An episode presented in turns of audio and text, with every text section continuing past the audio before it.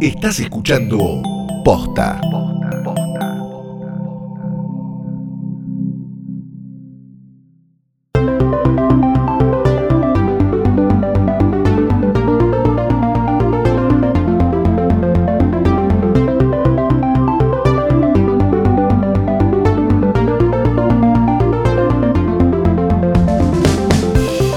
Mi nombre es Tomás y esto es Filosos, un podcast sobre filosofía. Pero antes de que digas, ay no, que embole, no te puedo creer como filosofía. A mí en el secundario yo lo odiaba, mi profesor era imposible, o tuve un ex que se hacía el filósofo y me hizo ir una vez a eh, un concierto de toda gente mugrosa con barba. No, no, nada de todo eso. Este es un podcast sobre preguntas, nada de respuestas, nada de certezas. Lo que queremos es pensar algunos temas y que quizás vos tengas una respuesta y vos digas, ah, pero esto es un tema que es obvio, pero es obvio que es esto. Bueno, te vamos a sorprender, porque lo que queremos es problematizarlo, pensar qué mm, discusiones pueden haber, a dónde nos llevan ciertas ideas y a dónde no nos llevan.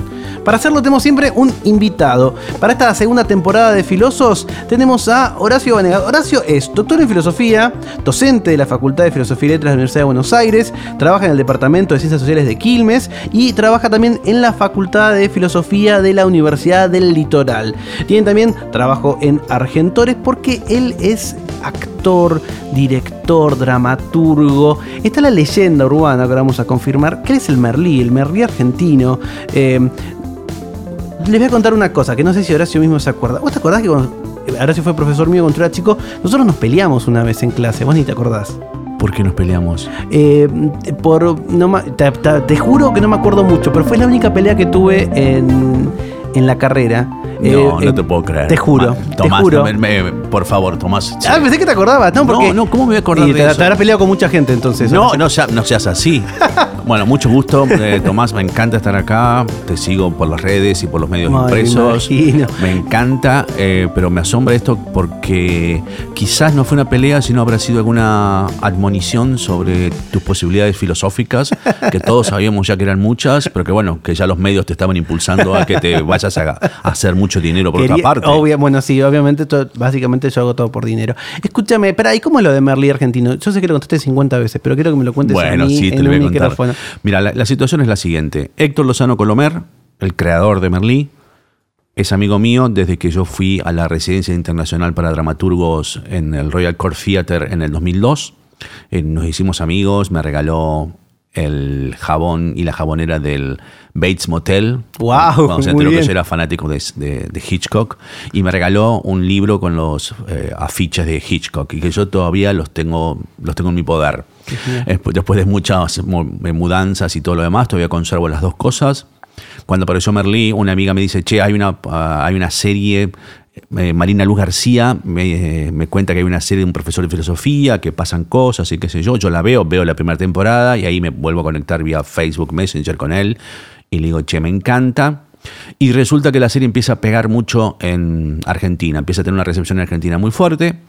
Eh, en el momento yo le hago un comentario que una alumna de posgrado de Luna, Carolina Fox, que estuvo ahora en la performance de Castellucci, que trabajó con Bartiz haciendo Hedda Gabler, eh, me dice, che, me, me, haces acordar a Merlí, le digo, déjate de joder, eh, yo no estoy pelado, no estoy tan viejo, eh, no me levanto a, las madres de mis alumnos, no hago esas cosas, pero bueno, algo de la, supongo que esto que esta mención que haces, esta pelea que mencionás, a mi mal humor con la burocracia, mm, llevaron a que, bueno, me vea algo parecido en la forma de dar clases. No era, era una alumna de posgrado, vuelvo a insistir esto, no era uno de secundario.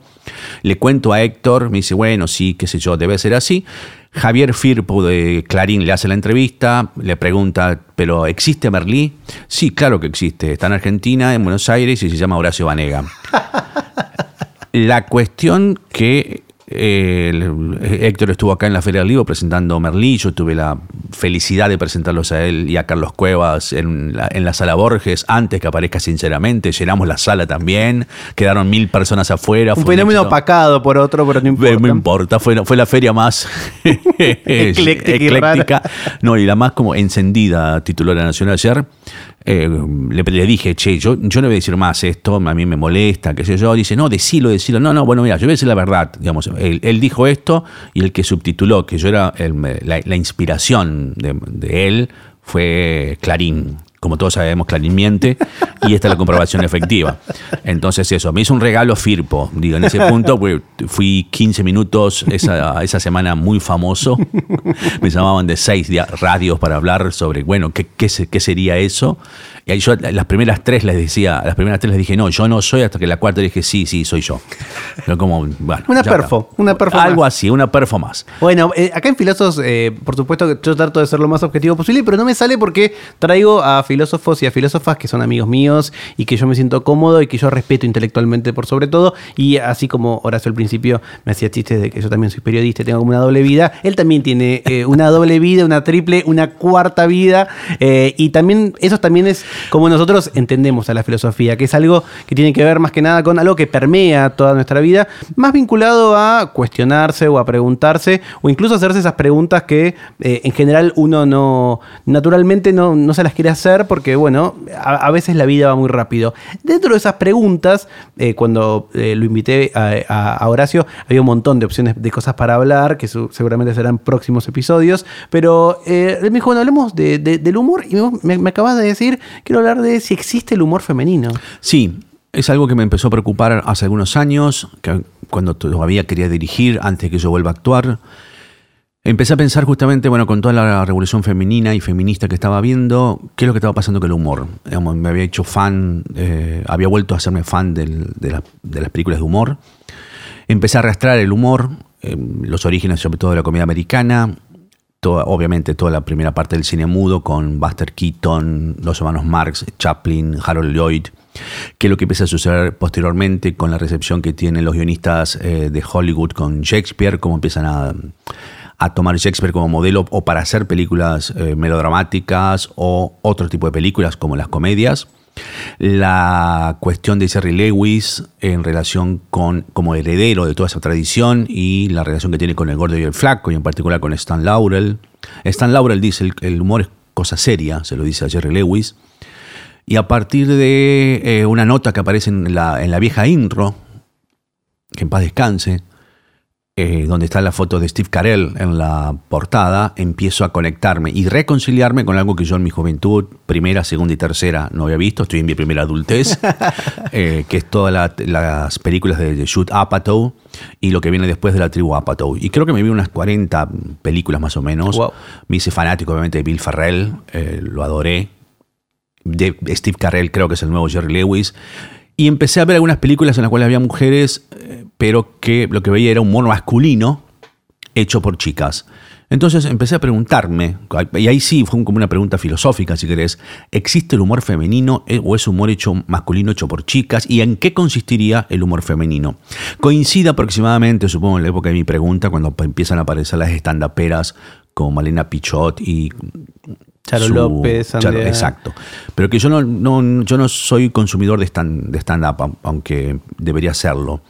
Entonces, a partir de esa pregunta surgió que le- me conecté con una de las mujeres más interesantes del teatro y de- que, que hace crítica de teatro, y no voy a decir el nombre porque la, la- la- su opinión que me dio va a ser polémica. Entonces digo, ¿pero qué pasa con el humor femenino? Y me dijo, lo que pasa es que nos lo robaron los gays. Es la lucha de las minorías. Es la lucha de las minorías. Entonces eso fue muy interesante porque de todas maneras me dijo, bueno, mira Tina Fey, mira 30 Rock eh, y mira Amy Poehler.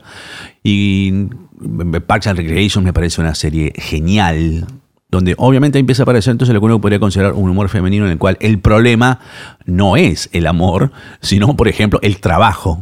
Sí, en consecuencia, a partir de ahí se me empezó a abrir un poco más la cabeza diciendo, bueno, puede venir por acá en, senti- en sentido de qué se puede reír una mujer, que, que es como es, que es el problema idéntico de en qué consiste el porno femenino. Digamos, una vieja pregunta también que nues- nuestra maestra Diana Mafía alguna vez empezó a plantearse, eh, el, el porno femenino no es el porno que ustedes creen, hombres, que a nosotros nos gusta. Con el humor me parece que pasa algo parecido, y bueno, es algo que estoy eh, preguntándome en relación también con la filosofía.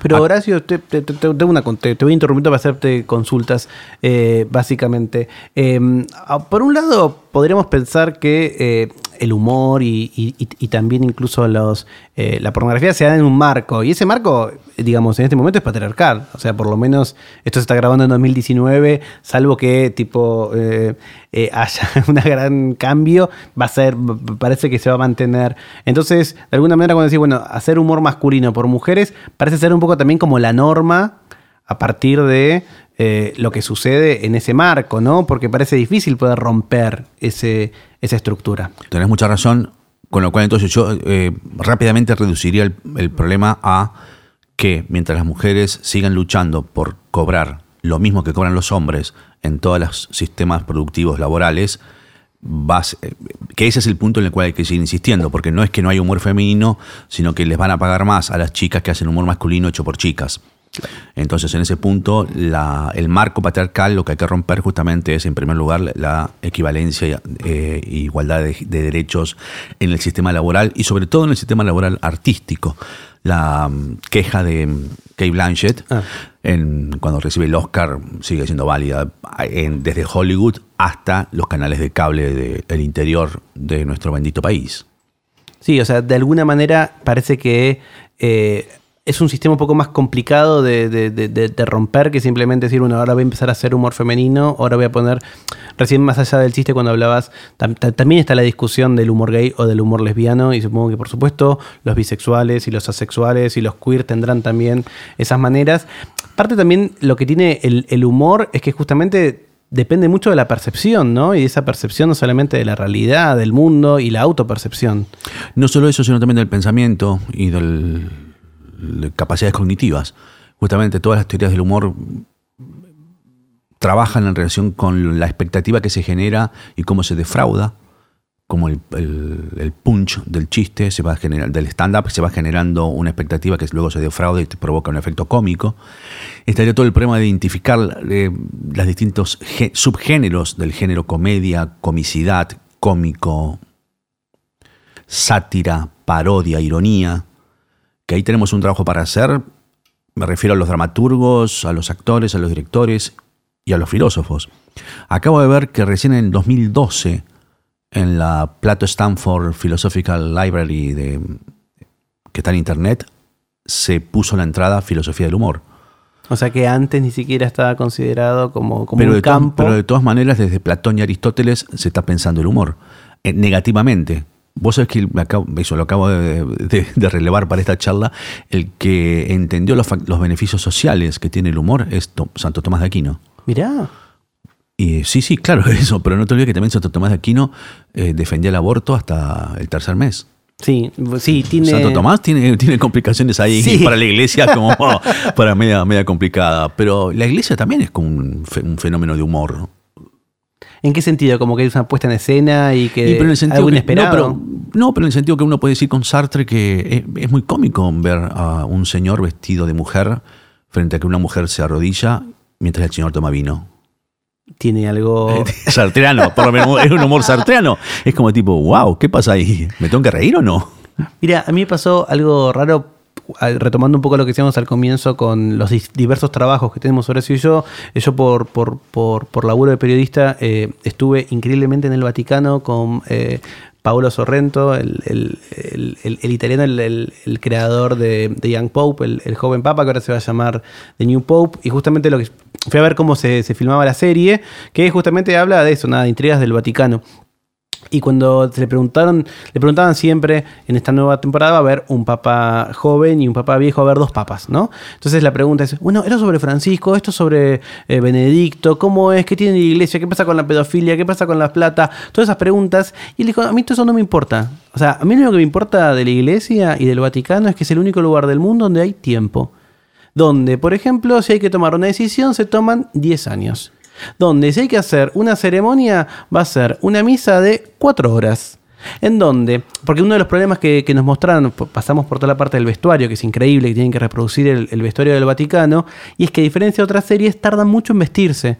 En otras series como que vos le pones un jean, una remera y salís a, a filmar. Y acá, cuando tienen, por ejemplo, cardenales, que son generalmente personas adultas mayores, tardan mucho en vestirse y estaban con contratar personas que los vistieran, así como sucede en el Vaticano, en donde toda esa gran puesta en escena con la ropa, digamos, desde la comunidad gay, diríamos, draguearse, ¿no? Porque de alguna manera están montados, se van montando para poder hacerlo y tienen todo el tiempo del mundo para hacerlo. Y si quieren dar una ceremonia de cuatro horas en latín, tienen ese momento. Y si vos estás esperando que tome una decisión sobre los divorciados, hace 45 años que la están meditando. Parece distinto a, las, a las otras lógicas, pero las iglesias, digamos, como esas estructuras narrativas, no solo la católica, todas, mm, de alguna manera tienen muchas más reglas y supongo que algo del humor debe ser también quebrar esas reglas, ¿no? Jugar con esas reglas, cómo se van doblando, torciendo.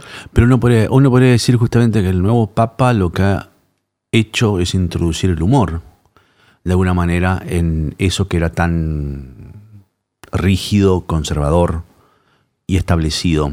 Y hay algo de esa operación que ha pasado entre el pasaje de Ratzinger a Bergoglio que muestra justamente una inteligencia muy maquiavélica en el mejor sentido de la palabra. Sí, de por- ver cómo lidio con las virtudes públicas, esto es con la con el decrecimiento del mercado de las almas para nosotros, con el crecimiento del, del evangelismo en Brasil, cosa que nosotros, va, por lo menos yo no lo creía que era así, hasta que ganó Bolsonaro. Por supuesto, no, y además es como en la era de Instagram eligieron un papa que es instagramiable, porque el sí. anterior era realmente era Palpatine, era el, el villano de Star Wars, o sea, por más que sonríe, incluso la sonrisa era, era, era siniestra. Entonces, supongo que hay algo también, una acción media en línea, como decías, que diríamos marketinera, en el sentido de decir, bueno, ok, te voy a elegir a un papa que viene del culo del mundo, que es un gordito bonachón, eh, que te va a decir, eh, recen por mí, que es una cosa como, digo, what the fuck, vos sos el papá, es como que... Es un tipo, chiste. Claro, es como que vamos a dar clase y digan, pongan las notas por mí, tomen exámenes por mí, den la clase por mí. No, no, o sea, lo único que te pido, Francisco, es más o menos. Claro, rezá por nosotros. por nosotros, papi, que sos el que estás comunicate, ahí. claro, comunicate con Dios. Vos sos Dios en la tierra. Pero tiene, tiene eso. Y mm, yo estaba pensando eh, acerca de esto de la filosofía del humor, ¿no? Para los que venimos de una tradición eh, más analítica y eh, cuando yo, por ejemplo, que hago filosofía de la mente, en muchos casos eh, el humor parece ser un rasgo de inteligencia. Se supone que los animales, por ejemplo, no podrían tener humor, porque para, ten- para, para tener humor, vos deberías por lo menos tener representaciones mentales de la realidad para quebrarlas, para jugar con eso. ¿Vos estarías de acuerdo? Digamos, estamos hablando del humor femenino, tenemos el humor animal, pero digamos, ¿podría, Sí, ¿habría sí, sí, humor sí. animal? Sí, sí, sí. De, va, de- a ver, de hecho, digamos, por más que, aunque no- estoy tratando de acordarme de por qué nos peleamos o qué te dije que te haya. Eh, yo, es que Porque yo me acuerdo que vos que hiciste programas especiales de nociología con, con en esa también, cursada. sí. Y- Hice el común y el y Sí, y trabajamos shoots, Sí, el, el- el- la, la estructura del mundo de la vida. Exactamente. Creo que vos fuiste compañero de Roxana Salomone. También fui Pero no, no, estoy tratando de acordarme qué Fue en un teórico. Yo creo que te dije algo que no te gustó. Pero no, no- no- pero no, no te eché del aula. No, no, pero fue un intercambio Salado, dirían salado. los uruguayos. Sí, sí, Bueno, salado. No, eso- no, pero aquí estamos, aquí Bueno, estamos. no, no, Pero bueno. no fue sobre el humor, no fue sobre el humor. No fue, no fue. No, bueno, mil disculpas si en ese No, momento hice algo que. se- Seguramente yo estuve mal. Eh, además, no, no, no, pero. ahora me siento mal de haberte dicho que nos discutimos sin darte No, evidencia del, del que- mismo. No, no, pero que aparte hiciste una típica operación de la mafia. Me invitas a, a cenar y me decís, bueno, Horacio, eh, acá está la deuda que tenés conmigo. Y yo digo, ¿cómo Mira, que deuda? es- ese agua que como- estás tomando Claro, que esa agua te- que está envenenada. Sí, así que bueno. No, Eh, porque no, lo que ¿sabes pasa que digo? Que pero- el humor parece ser No, a pero por- veces. no, es que volviendo, es que volviendo a eso, digamos, aunque vos no lo creas, lo- los fenomenólogos no nos comprometemos con representaciones mentales, sino con una especie de realismo directo, por lo menos el objeto intencional en Husserl es el objeto real, por lo menos el Husserl que yo trabajo, que es anterior al giro trascendental, donde aparece el problema del noema y el objeto afuera, y si eso es así o no. Pero aparte de eso, entonces, uno diría, los animales tienen contacto directo con, con los objetos. Pero por otra parte, Bateson, Gregory Bateson, habla justamente que los animales metacomunican porque juegan. Y si juegan, ¿cómo no van a tener humor?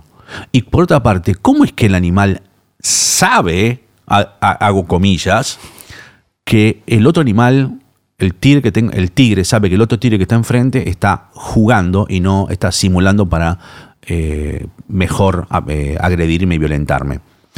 Incluso se está estudiando en la etología cognitiva y, eh, de los animales que también presenta ventajas adaptativas. Por eso decía, bueno, pero este, este, este es un enfoque que iría más bien justamente por la línea más analítica. A mí me interesa más la línea más sociológica, fenomenológica, complementaria, obviamente. Vos sabés que yo me dedico a, a tratar de hacer complementario eso. No digo que una sea la base de la otra, por otra parte. No, no, por supuesto. Que más bien que hay una especie de. Para comprender el fenómeno del humor habría que tener ambas posiciones. Pero claro que los animales no, no hacen chistes, porque sí, el chiste es un fenómeno lingüístico, si querés, ahí vamos a Freud y un poco más. Pero que juegan eso no hay, no hay ningún lugar a dudas. Incluso podría llegar a afirmar que operacionalmente, los animales, operacionalmente por lo menos, los animales tienen conciencia, en tanto y en cuanto pueden, a partir de unos signos, como las hojas de otoño, guardar comida para el invierno. ¿Cómo explica eso una teoría meramente causalista, sin tener en cuenta que, bueno, quizás haya algo así como una intencionalidad de futuro a partir de la percepción directa, causal, de algo que para que sea un signo tiene que haber una referencia a algo ausente y eso implica conciencia, mente.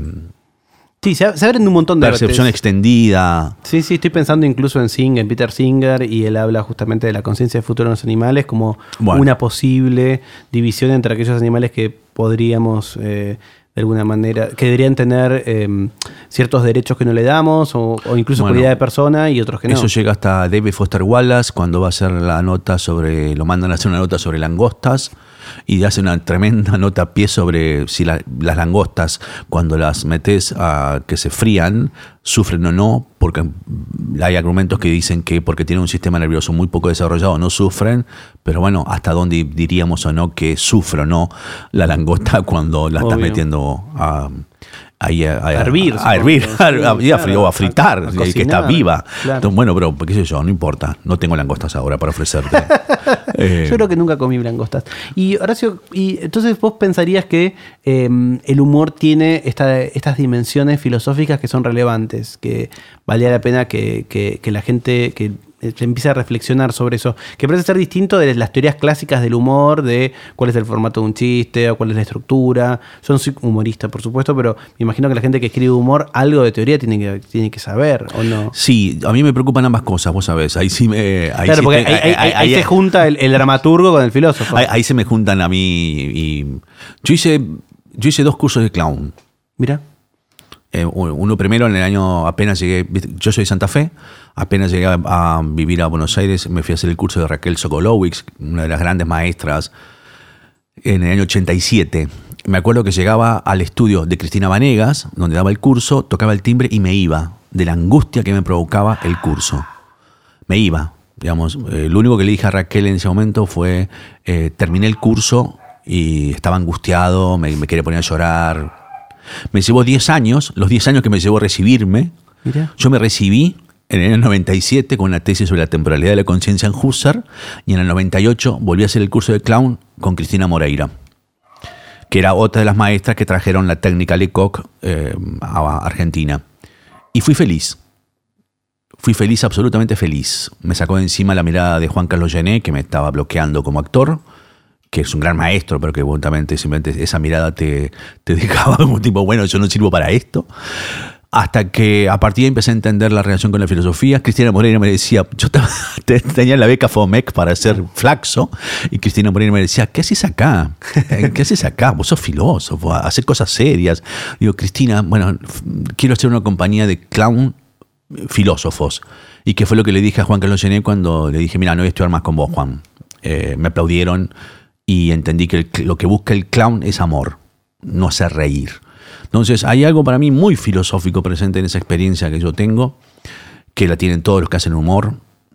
El clown obviamente con la nariz de payaso ya a veces funciona y a veces no, pero esa técnica Lecoq es muy buena, son lo que utilizan los actores franceses e ingleses Lamentablemente en Buenos Aires impregnó más una teoría más realista, stanislasquiana, y luego se pasa más al teatro de estados de Bartis, que es Meyerhold, tamizado con un poco de Artot, pero lo que te hace la técnica Lecoq es darte técnica muy fuerte para producir determinados efectos en, el cuerpo del actor y luego en el espectador.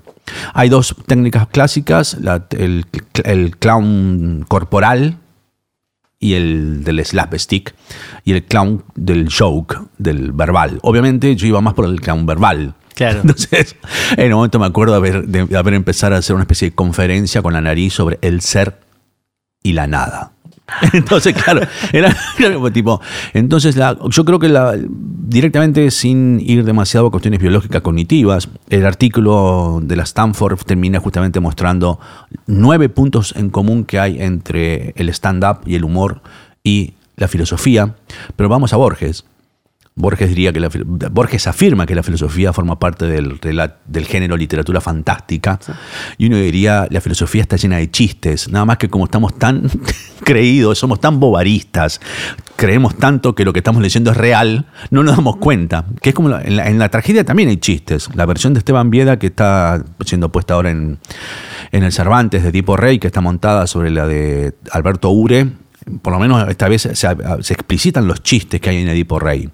Pero en la filosofía está llena de chistes. Entonces ahí también uno tiene como lo que voy a decir tratando de sintetizar. Hay problemas teóricos, teóricos cognitivos, hay problemas pasionales afectivos que uno puede indagar, pero al mismo tiempo hay problemas metafilosóficos que el humor nos puede ayudar a comprender nuestra propia práctica filosófica. Cuando Davidson le dijo a Tomás Moro Simpson, la diferencia con los animales es que no tienen cálculo elemental de predicados, y Tomás lo contaba como un chiste, no quedaba claro si era un chiste para Davidson o no, o era una creencia efectiva. Entonces, hay chistes de todas las tradiciones, ¿sí? Entonces, hay algo ahí como muy interesante. No, solo los chistes, sino, digamos, el problema, de- el problema del humor. Uno lee que ahora Federico Penela, con Federico Penela siempre hablamos de hacer una filosofía del humor, y en ese punto Mukarovsky, que fue discípulo de Okatar Sig, que fue un fenomenólogo muy, muy heterodoxo que hizo una estética del teatro, en Mukarovsky, antes que se haga semiótico estructuralista, plantea justamente un estudio sobre Chaplin, una especie de fenomenología de qué es lo que hace Chaplin. Federico lo está pensando más justamente más en la línea analítica, digamos, más en la línea pragmatista. Pero entonces hay algo ahí que es, es muy atrapante de pensar eso. Y si querés, porque Shakespeare hizo comedia, eh, hay que acercarse al humor filosóficamente. Espectacular. Bueno, miren de todo lo que se puede hablar eh, en filosofía. Eh, arrancamos por un lado, no sabíamos a dónde íbamos a terminar. Esto pasa cuando te encontrarás con Horacio. Horacio, te quiero agradecer mucho que hayas venido eh, acá. Estoy seguro que la gente va a quedar, bueno, primero con ganas de estudiar clown, con ganas de estudiar estructura. La, la- entrada de la enciclopedia online de filosofía del humor de golpe va a tener un montón de visitas y nadie va a saber por qué, tipo, de dónde se habló sobre esto. Pero bueno, y además, como está contando Horacio, es un terreno sin mucha exploración, así que si querés tener ahí, nada, un nuevo espacio para, para estudiar o para hacer papers, podría ser y después lo, lo, lo- lo contactás a, a Horacio o a Fede Penelas, según cuál sea tu, tu visión de la filosofía, para que te dirijan una tesis tranquilamente. Ahí tienen, eh, pueden, pueden arrancar por ese lado. De verdad, muchas gracias por haber venido. Muchas gracias a vos. Tomás. Muchísimas gracias a vos por, la, por el reencuentro. Totalmente. Bueno, fíjense que la filosofía también reconcilia a la gente. Nos hace 20 años y hoy terminamos hablando sobre el humor y si los animales tienen humor, entre otras cosas. Muchas gracias por haber escuchado Filosos. Filosos es un podcast de filosofía. Tenemos toda una temporada completa de 14 episodios que vas a poder encontrar en todas las plataformas. Y este año estamos nuevamente invitando a filósofos y filósofas argentinas para que discutamos de algunas cuestiones que tal vez alguna vez te preguntaste o quizás nunca, pero ahora te dejamos con un montón de Mi nombre es Tomás Almaceda, me encontrás en redes como arroba Capitán Intriga y nos encontramos en el próximo Filosos.